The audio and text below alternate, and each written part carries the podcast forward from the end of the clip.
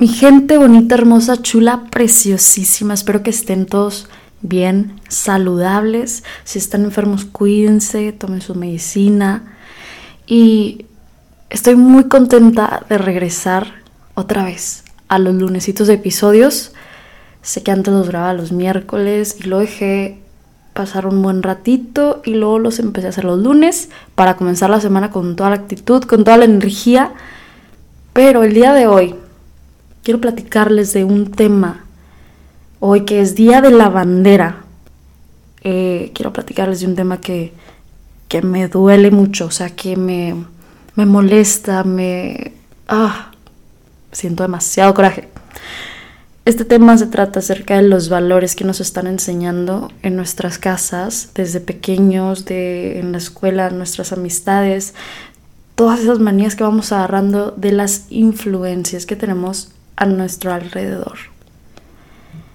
¿Y por qué les quiero hablar de este tema? Y justamente hoy, un día festivo, un día que se supone que es para festejar, para celebrar, un día que es memorable para toda la historia de México. Bueno, por eso, justamente. De hecho, hace rato compartí una historia en mi Instagram que, estaba muy contenta porque hace 12 años que no venía a mi país, perdón, sí, bueno, sí venía, pero hace años que no vivía un 24 de febrero en mi país.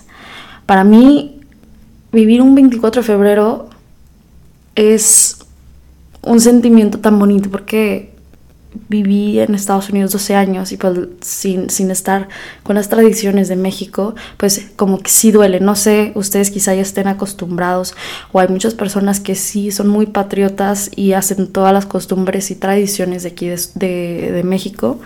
Pero a lo que voy es que puse una historia donde estaba una bandera, aquí es una bandera de México, diciendo que sí, la bandera más bonita de todo el mundo. Pero solamente se queda ahí, en la bandera más bonita del mundo.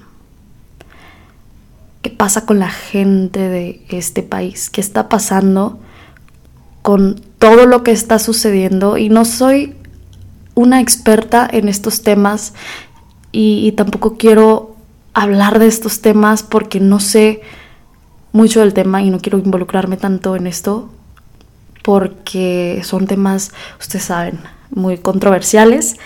Todos opinamos diferente, como con lo del 9 de marzo.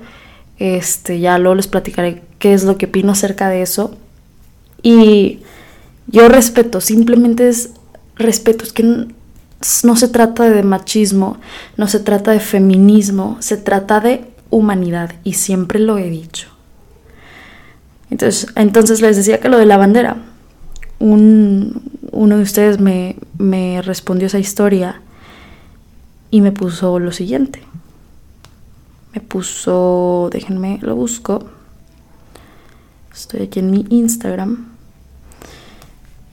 Y me puso, ya no es lo mismo que antes, ya no sonó el toque de bandera ni los honores correspondientes. El mundo ya no es como antes.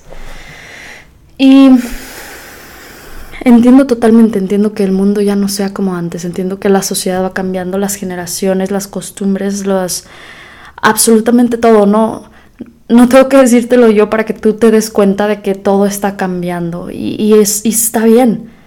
Siempre es bueno estar en constante cambio, en constante movimiento, pero cuando se trata para mal, para cosas, pues sí, malas, ahí es cuando está mal. Y algo que predica mucho Daniel Javif, eh, si ustedes lo conocen o si no lo conocen, búsquenlo. Sus videos y su, lo que él predica es, es muy, muy bueno. Algo que él siempre dice es que en las escuelas ya no le dan tanta importancia a la clase de civismo, en donde se enseñan los valores y siento que deberían de traer otra vez esa, esos esas clases, pero también impartirlas también en las casas, o sea, que los papás les enseñen a sus hijos verdaderamente, en vez de darles un iPad, que se agarren una libreta y, mira, hijo, aquí está, estos son los valores, pero que se los inculquen, no nada más diciéndoselo, sino a través de su ejemplo. Y se han de preguntar por qué les estoy platicando todo esto, que, que pues no sé, jamás hablo de cosas así, pero el día del sábado pasado, el sábado pasado fue 22, eh, eh, me pasó algo, me pasó algo que me decepcionó mucho de cómo somos los mexicanos. Me decepcioné tanto que el día de hoy fui a, a, a, pedir justicia acerca de eso. Y, no sé si sea justicia o no, pero simplemente es, güey, y disculpen mi francés, pero es como que, güey, te estoy ayudando, te estoy pagando, ¿por qué me defraudas? Déjenme les platico más o menos a lo que me refiero. El día del sábado fui a Fashion Drive. De ustedes lo conocen, es un centro comercial aquí en la ciudad de Monterrey. Para los que están fuera, vayan de visita, está muy padre ese mall. Y, y bueno, también vayan a los museos y los parques y así. Pero bueno, Fashion Drive es un centro comercial. Fui a, reunirme con unas amigas, traía prisa, la verdad, ya iba tarde. En eso me meto al estacionamiento y veo unos conos anaranjados. Ya no había espacio para, pues, para estacionarme en los lugares de ese piso. Entonces dije, bueno, pues me voy a ir a la, me voy a, ir a la parte de abajo. Entonces, uno, había unos hombres vestidos de azul, de los que, como los que lavan coches, que, de una compañía que lavan coches. Y, me hacen señas y me dicen de que acá hay lugar, de que vente para acá. Y les dije que pues va, ok, déjame mover para allá. Y en mi mente yo estaba que bueno, pues no hay compromiso, no por esto voy a ceder a que me laven el coche, etcétera, etcétera. X, me bajo el carro, lo cierro y pues ya saben, o sea, empiezan a atacar que le lavamos el coche, señorita, que no sé qué. Y literal ya le estaban poniendo la cera. Es que mire la cera, que no sé qué, y le hace falta su carro y bla, bla. Y la neta, mi carro está puerquísimo lo que le sigue, o sea, súper, súper sucio. Y dije, no, joven, ¿sabe qué? Mejor a la próxima, gracias. La verdad es que yo ya estaba contemplando lavar mi carro porque sí estaba muy, muy, muy sucio, o sea, ya le hacía falta. Y ya estaba contemplando un dinerito para invertir en, bueno, para gastar en eso. Entonces, me regreso y les digo, ¿sabe qué, joven? Va. Y ellos me dicen, no, que sí, tanto y, bla, bla, bla. Y es que, señorita, esta es nuestra chamba y, así. Entonces cedí, les dije, va, tú me lavas el carro, yo te pago y, y, y ya, así quedamos, ¿no? Entonces yo en mi mente dije, bueno, la neta pues es su chamba, mi carro está sucio, y así me ahorro la vuelta al car wash o, o yo y les doy trabajo a ellos que ocupan, etcétera, etcétera. Entonces así quedó. Acordamos el precio por un lavado y encerado, pagué con tarjeta y yo me tenía que ir rápido, así que pues les pagué lo correspondiente y me fui. Eh, en dos horas regresé a mi carro, lo vi y dije esto no me puede pasar a mí. En esta ocasión no me rompieron el vidrio, pero, claro que el otro fue peor, pero me lo dejaron igual. Literal, solamente le pasaron un trapo encima. Me dio mucho coraje y ok, aquí muchos de ustedes puede que digan lo típico, ¿por qué les pagaste antes del servicio? y cómo se te ocurre y eso no se hace y bla, bla, bla, bla. Puede que ustedes estén pensando eso, pero oigan, acuérdense de que lo que no se hace fue lo que ellos hicieron. Esta vez no me rompieron el vidrio, pero sí me bajaron una lana que estaba predestinada a lavar mi carro. Yo ahorré para lavar mi carro, así simple. Yo decidí invertirlo ahí y darles esa chamba, ese trabajo a ellos. ¿Y qué hicieron? Me defraudaron, me robaron. Y no es el hecho de que me hayan quitado ese dinero, es el hecho de que estamos siendo maleducados. Somos nosotros quienes debemos poner el ejemplo a nuestros hijos. Como una persona así, con familia, una persona como esos hombres que tengan familia, le va a enseñar eso a sus hijos. Ese es su ejemplo, en serio. Por Dios. En verdad, vuelvo a repetir lo mencionado en un video que hice hace poco que se llama El peor enemigo de un, de un hombre no es Trump, sino es otro mexicano. Perdón, el peor enemigo de un mexicano no es Trump, sino otro mexicano. Y dice así, si por necesidad robas, por necesidad también te las ingenias para salir adelante, sin chingarte a los demás. Ahora, dime tú si no estoy en lo correcto. Una vez más me robaron en mi país, un país que ya no puedo ni estar tranquila, ya no puedo estar segura. Sí es muy hermoso, la comida deliciosa y hay personas increíbles, pero ¿qué pasa con esas personas o nosotros mismos a veces que se nos olvida? Se nos olvidan esos valores. En verdad ya no podemos ni confiar en nuestra propia sombra.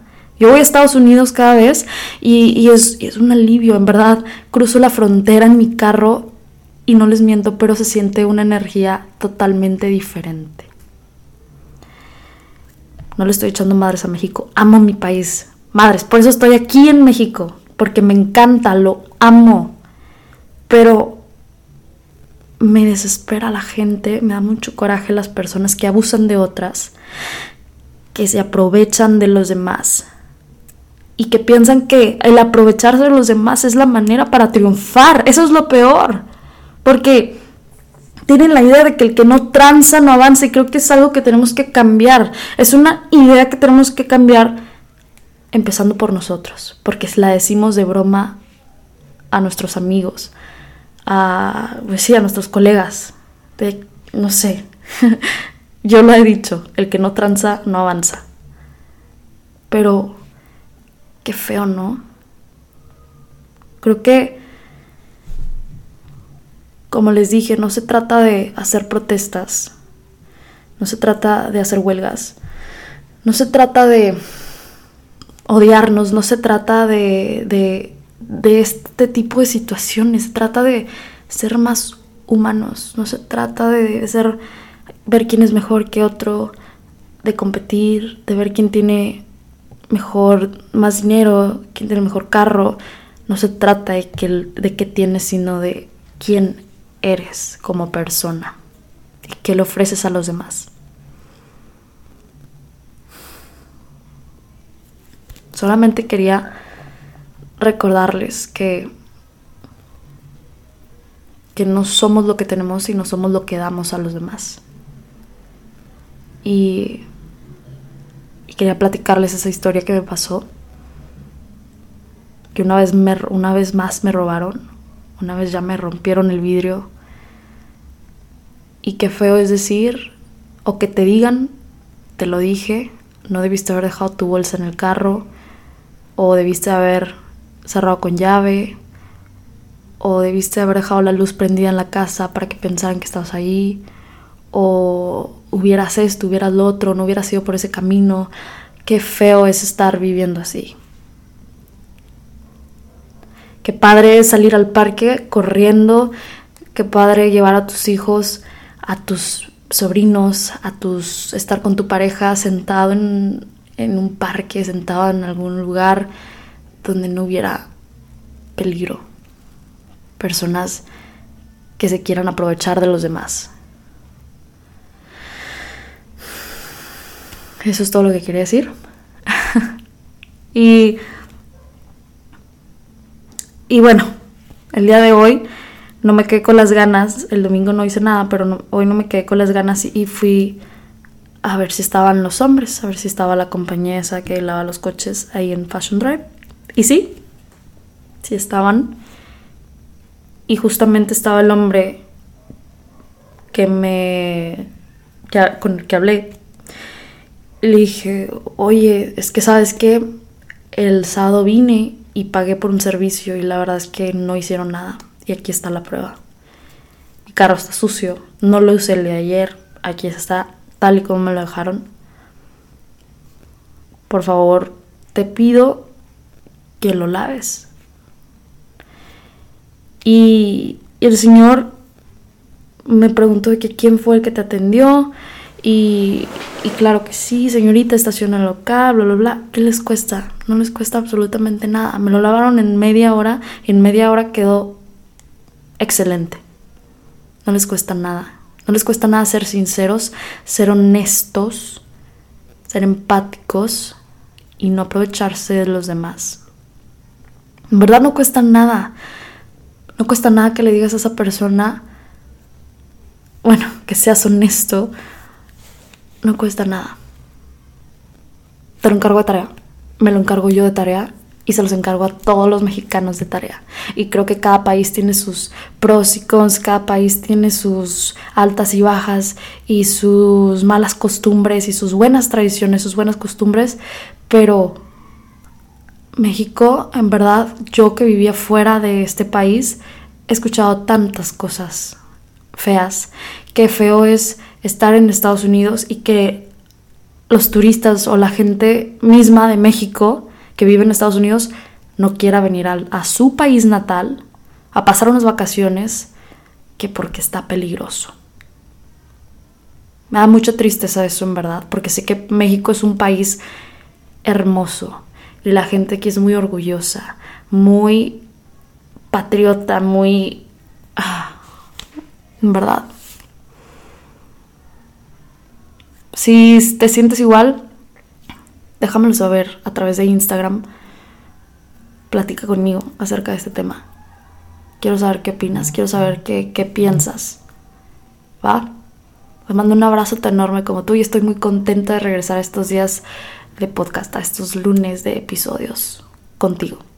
Te amo con todo mi corazón, Dios contigo siempre y te mando un abrazo tan enorme como tú. Nos vemos en el próximo episodio.